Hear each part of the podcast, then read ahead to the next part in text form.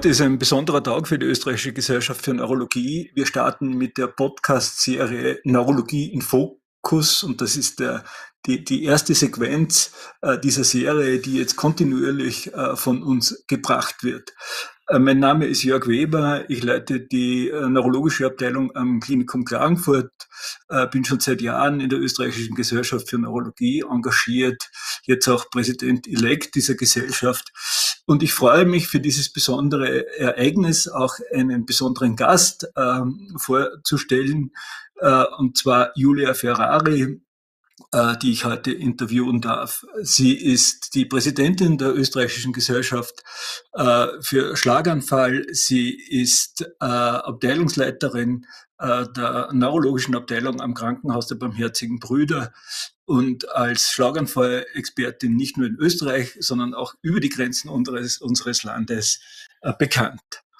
wir wollen heute diese spannende Serie beginnen und ich würde jetzt äh, die Julia bitten, einmal kurz äh, uns noch einmal zu sagen, warum denn der Schlaganfall so eine wichtige Erkrankung ist und warum es sich lohnt, sich beim Schlaganfall und für Schlaganfallpatienten zu engagieren. Ja, lieber Jörg, äh, erstmal vielen Dank für die Einleitung. Auch von mir ein herzliches Willkommen allen Zuhörerinnen und Zuhörern zu diesem ersten Podcast der Österreichischen Gesellschaft für Neurologie. Warum ist das Thema Schlaganfall relevant? Ähm, der Schlaganfall stellt eine der häufigsten Erkrankungen im Fachbereich der Neurologie dar. Allein in Österreich erleiden immer noch 19.000 Personen pro Jahr einen Schlaganfall und es ist auch eine der häufigsten Ursachen für eine bleibende Behinderung im Erwachsenenalter. Und in den letzten Jahren hat sich sehr, sehr viel getan auf dem Gebiet der Schlaganfallforschung. Und zwar in allen Handlungsfeldern, vor allen Dingen aber im Bereich der Akuttherapie, der Sekundärprävention und der Nachsorge. Und das Thema ist, glaube ich, jetzt als erstes gewählt worden, weil kürzlich die mittlerweile schon 27. Jahrestagung der österreichischen Schlaganfallgesellschaft in Wien stattfand und wir hier diese Neuigkeiten beleuchtet haben. Und du warst ja auch anwesend, Jörg, auf der Tagung. Äh, so ist es. Ich war auch auf der äh, Jahrestagung der österreichischen Schlaganfallgesellschaft. Ich habe als eines der Highlights mitgenommen, dass die denekte Blase, ein neues Lytikum, möglicherweise die alte Blase ersetzen wird. Mit denen arbeiten wir seit 20 Jahren. Ist das, glaubst du, der Fall? Ja, also bin ich ganz deiner Meinung. Das war auch meines Erachtens sozusagen das Highlight eigentlich der Tagung. Und äh, es ist nach langer Erwartung jetzt am 15.01. dieses Jahres ähm, eben auch die tenekte Blase für die Indikation ischämischer Schlaganfall von der Europäischen Arzneimittelagentur äh, zugelassen worden, und zwar in einer Dosierung von 0,25 Milligramm pro Kilogramm Körpergewicht. Und das ist ja ganz interessant, weil, wie du schon erwähnt hast, die, die TPA, also Tissue Plasminogen Aktivator, wurde ja bereits in den 80er Jahren eigentlich schon für den Myokardinfarkt zugelassen. Kurze Zeit später dann auch rekombina äh, rekombinante Form, in, also die alte Blase. Und 2002, also über 20 Jahre später, eigentlich erst für den ischämischen Schlaganfall. Und so ähnlich ist auch die Geschichte der tenekte Blase, die wurde 2001 für den akuten Myokardinfarkt zugelassen und in etwa wieder 20 Jahre später, also jetzt für den ischämischen Schlaganfall. Also hier muss ich sagen, sind die Kardiologen wohl etwas schneller als wir. Kurz zur tenekte Blase. Das ist ja ein äh, modifiziertes Molekül, das sehr viele Vorteile halt äh, auch hat. Und zwar einerseits eine deutlich größere Fibrinspezifität und andererseits eine längere Halbwertszeit. Und da konnte eben in großen randomisierten Studien auch gezeigt werden, dass die Wirksamkeit der tenekte Blase, der von alte Blase nicht unterlegen ist. Und teilweise waren sogar die Reperfusionsraten höher und das Einblutungsrisiko geringer. Das heißt, es gibt sehr viele Vorteile und einer der Vorteile ist sicher auch, also ein großer Vorteil ist sicher auch die einfache Handhabung und vor allen Dingen die auch nur einmalige Bolusgabe. Äh, das wird ja einen Effekt haben in der Schlaganfalltherapie, äh, wenn man zum Beispiel daran denkt, dass wir auch durchaus Patienten zur Thrombektomie über weitere Strecken transportieren müssen, wird hier zum Beispiel und auch bei großen Gefäßverschlüssen die denigte Blase, die alte Blase perspektivisch komplett ersetzen. Was meinst du dazu?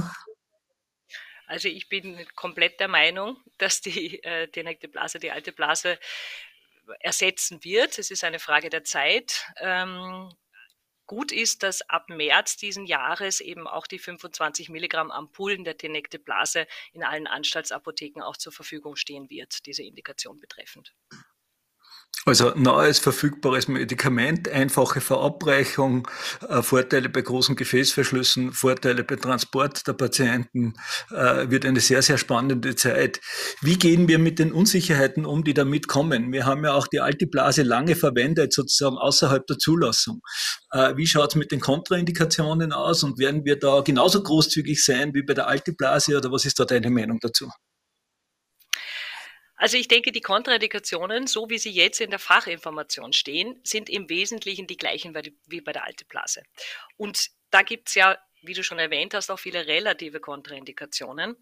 Und um jetzt hier die praktische Anwendung auch zu erleichtern und vielleicht den ähm, Schlaganfall-Experten auch ähm, Hilfestellung zu geben in den Entscheidungen, stellt die österreichische Schlaganfallgesellschaft auch gerade ein Positionspapier eben mit diesen Aspekten, äh, diese äh, Kontraindikationen auch sozusagen ein bisschen in relative und äh, absolute sozusagen zu unterscheiden. Was vielleicht noch ganz kurz wichtig zu erwähnen ist, jetzt was auch ähm, die Applikation der Tenecte Blase betrifft, äh, weil es ja auch um praktische Dinge geht, ist, dass sie äh, mit Glukoselösungen inkompatibel ist. Das heißt, es sollte nicht über einen Katheter appliziert werden, der Glukose enthält. Also das war sozusagen der konkrete praktische Hinweis. Wir werden es aber nachlesen können äh, in einer Position, in einem Positionspapier der österreichischen Schlaganfallgesellschaft. Das halte ich für sehr ganz, ganz wichtig. Äh, das war eins der Highlights der Akuttherapie. Was gibt es denn noch für Neuigkeiten in der Akuttherapie? Entwickelt sich zum Beispiel auch die mechanische Thrombektomie weiter? Ja, also auch hier gibt es stetige Entwicklungen, muss man sagen.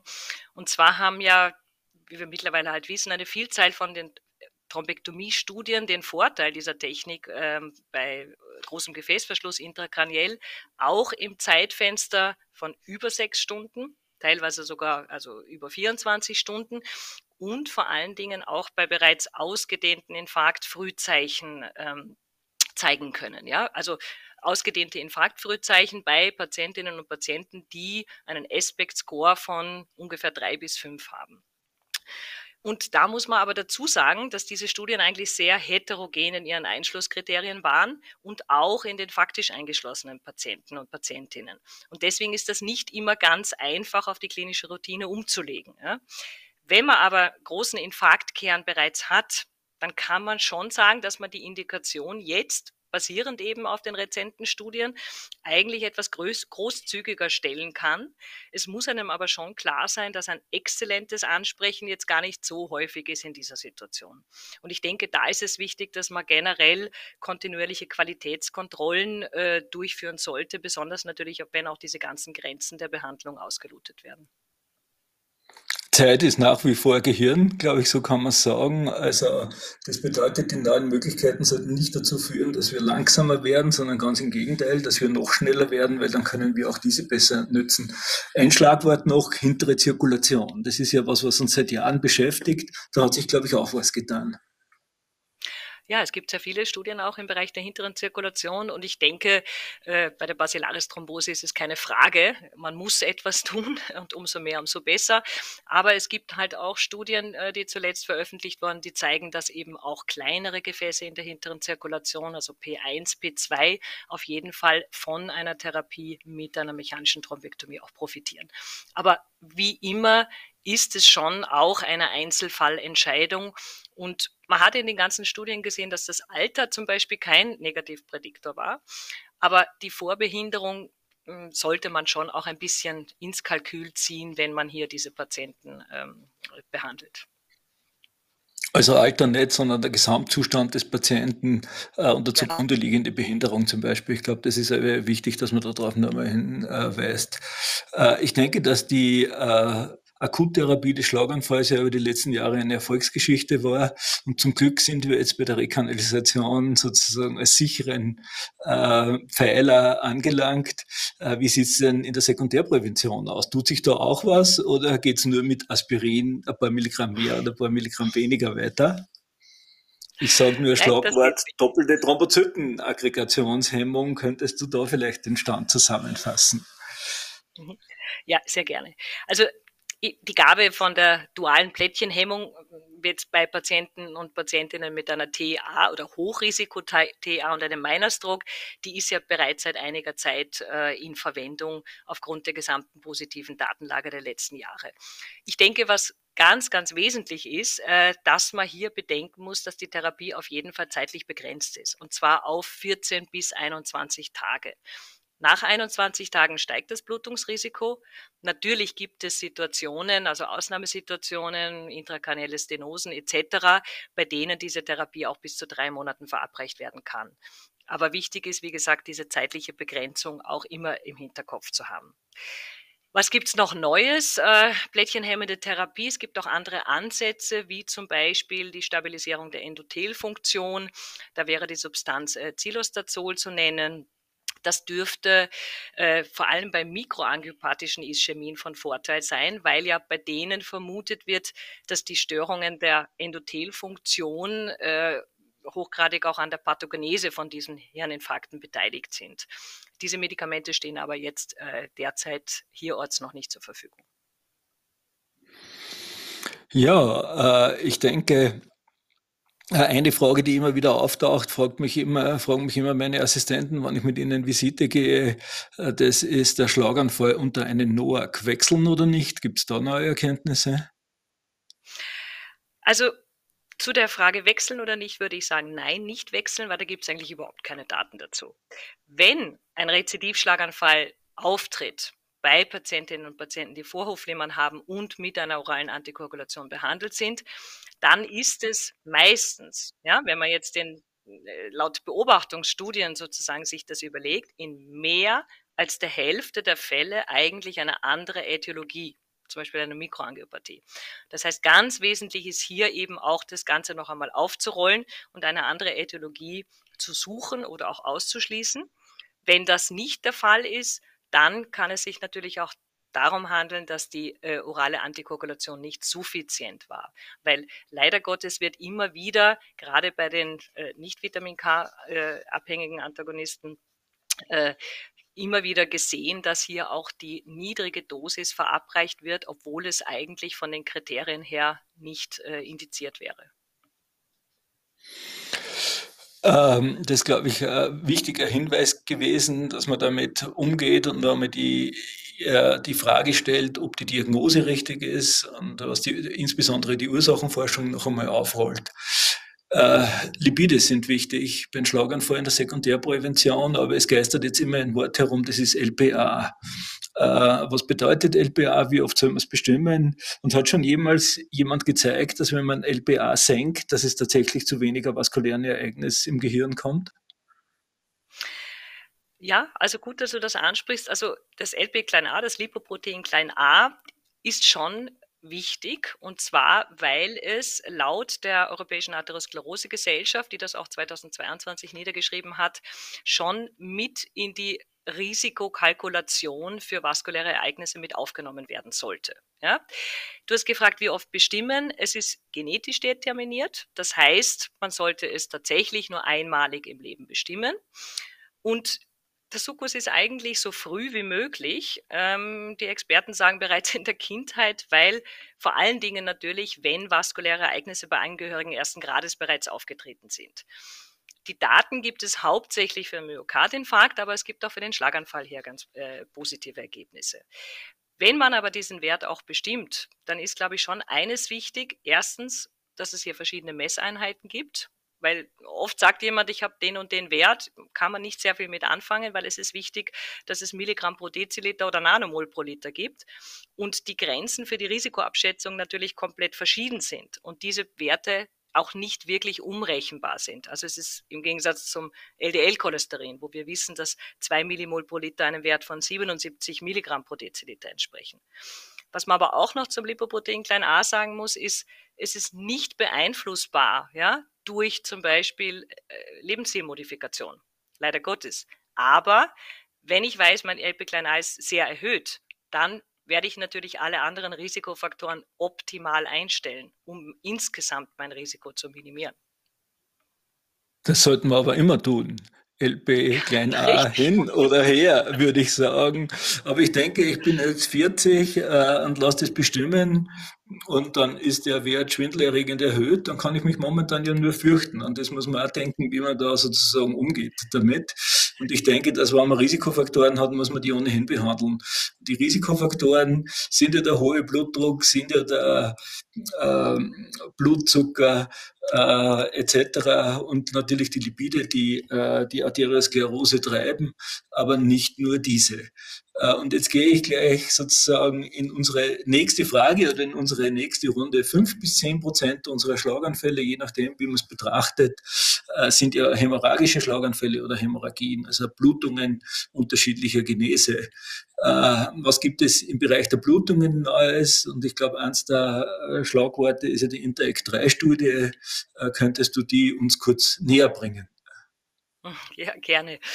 Ja, also bei den Blutungen eben, so wie du sagst, auch erfreulich, weil es doch auch äh, neue Daten mittlerweile gibt. Ich meine, wir wissen lange, dass oder wie wichtig die Blutdrucksenkung bei der akuten Blutung ist, aber es ist eben nicht nur die Blutdrucksenkung entscheidend. Du hast angesprochen, Interact 3 wurde kürzlich im Lancet publiziert und hier konnte also gezeigt werden, dass wenn man ein sogenanntes Bundle of Care implementiert. Bundle of Care besteht aus Blutdrucksenkung, Glukosekontrolle, äh, äh, Körpertemperatursenkung und Gabe von, also Antagonisierung von OAK, dann kommt es absolut zu einem verbesserten funktionellen Outcome bei Patientinnen und Patienten mit einer interzerebralen Blutung. Und die Algorithmen sind so, dass der Blutdruck auf 140 mm Hg gesenkt werden sollte systolisch. Glukosekontrolle, habe ich schon gesagt, strikt. Bei ähm, Nicht-Diabetikern wird ein Wert von 110 bis 141 Milligramm pro Deziliter äh, günstig sein. Bei Diabetikern 141 bis 180 Milligramm pro Deziliter. Äh, man sollte antipyretische Therapie verabreichen, wenn die Körpertemperatur über 37,5 Grad Celsius äh, ist und eben rasch antagonisieren, wenn jemand ein NOAC einnimmt. Dann gab es aber noch ein Highlight, und zwar die sozusagen erste positive Operationsstudie bei der Blutung. Sie ist noch nicht publiziert. Ja? Enrich heißt die Studie, wurde auf zwei internationalen äh, Konferenzen mittlerweile präsentiert. Äh, und die konnte einfach zeigen, dass eine minimal invasive Operation bei oberflächlichen Lobärenblutungen das funktionelle Outcome deutlich verbessern kann. Aber wie gesagt, hier müssen wir erst einmal natürlich die Publikation abwarten. Ja, es sind spannende Zeiten, auch bei den Hämorrhagien zum Glück. Das Bundle of Care, nur noch vielleicht als kurze Anmerkung, gilt ja auch beim Schlaganfall. Auch beim Schlaganfall wissen wir, dass unabhängige Faktoren, die die Prognose bestimmen, äh, der Blutzucker sind äh, und, der, und das Fieber, beides äh, verschlechtern das neuronale Outcome letztlich. Also das ist jetzt sozusagen äh, nicht ganz neu und wir wissen auch bei den oberflächlichen Blutungen ähm, aus den Studien früher, dass diese Subgruppen auch von Operationen profitiert haben. Also so gesehen bin ich sehr gespannt, was Enrich bedeuten wird. Äh, insbesondere auch, dass wir unsere Neurochirurgen wieder ins Boot holen müssen, weil für diese Eingriffe brauchen wir sie natürlich. Okay, Julia. Schlaganfall ist interdisziplinär, multiprofessionell, das ist gar keine genau. Frage. Äh, Hast du noch eine spontane Idee, ähm, was dich jetzt besonders beeindruckt hat auf der ÖGSF-Tagung oder aus sonstigen Neuigkeiten äh, des Schlaganfalls? Wenn du dazu Nein sagst, ja, du wolltest gerade sagen, leg los, ein, einen, sagen, einen Joker hast du noch. Ein ganz ein wichtiges Thema ist natürlich auch die Nachsorge. Ja? Also wir wissen einfach, dass nach einem Schlaganfall bis zu 29 äh, Prozent nach einem Jahr wieder aufgenommen werden. Nicht nur aufgrund eines Rezidivschlaganfalls, sondern aufgrund anderer äh, Problematiken wie Depressionen, epileptische Anfälle, Stürze etc. Das heißt, ich möchte nur noch einmal animieren, wie wichtig auch die Schlaganfall-Nachsorge die ja mittlerweile auch äh, mit einer medizinischen Einzelleistung abgegolten wird, nach drei Monaten an einer Abteilung mit einer Stroke Unit, mit einem multiprofessionellen Team durchgeführt, wie wichtig diese ist und hier, glaube ich, auch den Schlaganfallpatienten wirklich sehr zugutekommen kann. Danke für diese wichtige Botschaft zum Schlaganfall. Äh, animieren wollen wir logischerweise auch unsere Zuh Zuhörerinnen und Zuhörer, nämlich Fragen zu stellen, äh, die wir dann am Schluss äh, unseres Podcasts äh, immer beantworten werden. Äh, und ich kann nur, wie gesagt, alle, die uns jetzt zuhören und die uns zukünftig zuhören werden, äh, motivieren, diese Fragen zu stellen. Auch diesmal ist eine Frage eingelangt. Es war nur eine, aber immerhin gibt es einen mutigen Neurologen, Stefan Hubmer, der folgende Frage stellt. Lysetherapie bei Mikroblitz, äh, bei Verdacht auf Amyloidangiopathie oder gar bei Hämosiderose äh, beim Schlaganfall. Da gibt es auch neue Arbeit dazu. Äh, was ist da deine Meinung, Julia? Ja, ich finde, das ist eine sehr gute Frage. Die ist jetzt äh, nicht ganz einfach oder mit, mit, mit einem Satz zu beantworten. Ähm, prinzipiell ist es so, dass natürlich das Blutungsrisiko mit der Anzahl der Microbleeds steigt. Ja, das muss man ganz klar sagen. Jetzt haben wir aber natürlich nicht immer eine Magnetresonanztomographie, auch beim akuten Schlaganfall vor der Lyseentscheidung. Das heißt, manchmal kommen wir gar nicht in die Versuchung, uns diese äh, Dinge überhaupt zu überlegen. Ich persönlich würde die Lyseentscheidung nicht von der Anzahl der Microbleeds abhängig machen, sondern eben äh, abwägen, wie schwergradig auch das Schlaganfallsyndrom ist, äh, ob ein Gefäßverschluss vorliegt, etc. Und natürlich auch, wie das individuelle Blutungsrisiko bei dem jeweiligen Patienten oder der Patientin ist. Ähm, bezüglich des Vorhandenseins einer superfiziellen Siderose ist es so, dass hier, glaube ich, ein ganz, ganz wesentlicher Aspekt ist, dass nicht jede Siderose auch eine Amyloidangiopathie ist. Ja, das kann auch einmal was anderes gewesen sein, eine, eine kleine äh, SAB oder wie auch immer. Das heißt, man muss immer kritisch hinterfragen, erstens, also vor der Lyseentscheidung, ob die Symptomatik bei der superfiziellen Siderose tatsächlich auch eine Schlaganfallsymptomatik ist oder vielleicht eher so ein transientes fokal-neurologisches Syndrom. Früher hat man auch diese Amyloid-Spells genannt. Und dann ist ganz wesentlich, wenn diese superfizielle Siderose asymptomatisch war, dann ist das Blutungsrisiko eigentlich nicht wirklich erhöht. Und ich würde sagen, dass man da auch eine Lysetherapie durchführen kann. Wenn sie aber symptomatisch war, also wirklich diese transienten fokalen neurologischen Symptome aufgetreten sind, dann ist das Blutungsrisiko ganz eindeutig erhöht. Dann würde ich auf jeden Fall von einer Lysetherapie Abstand nehmen.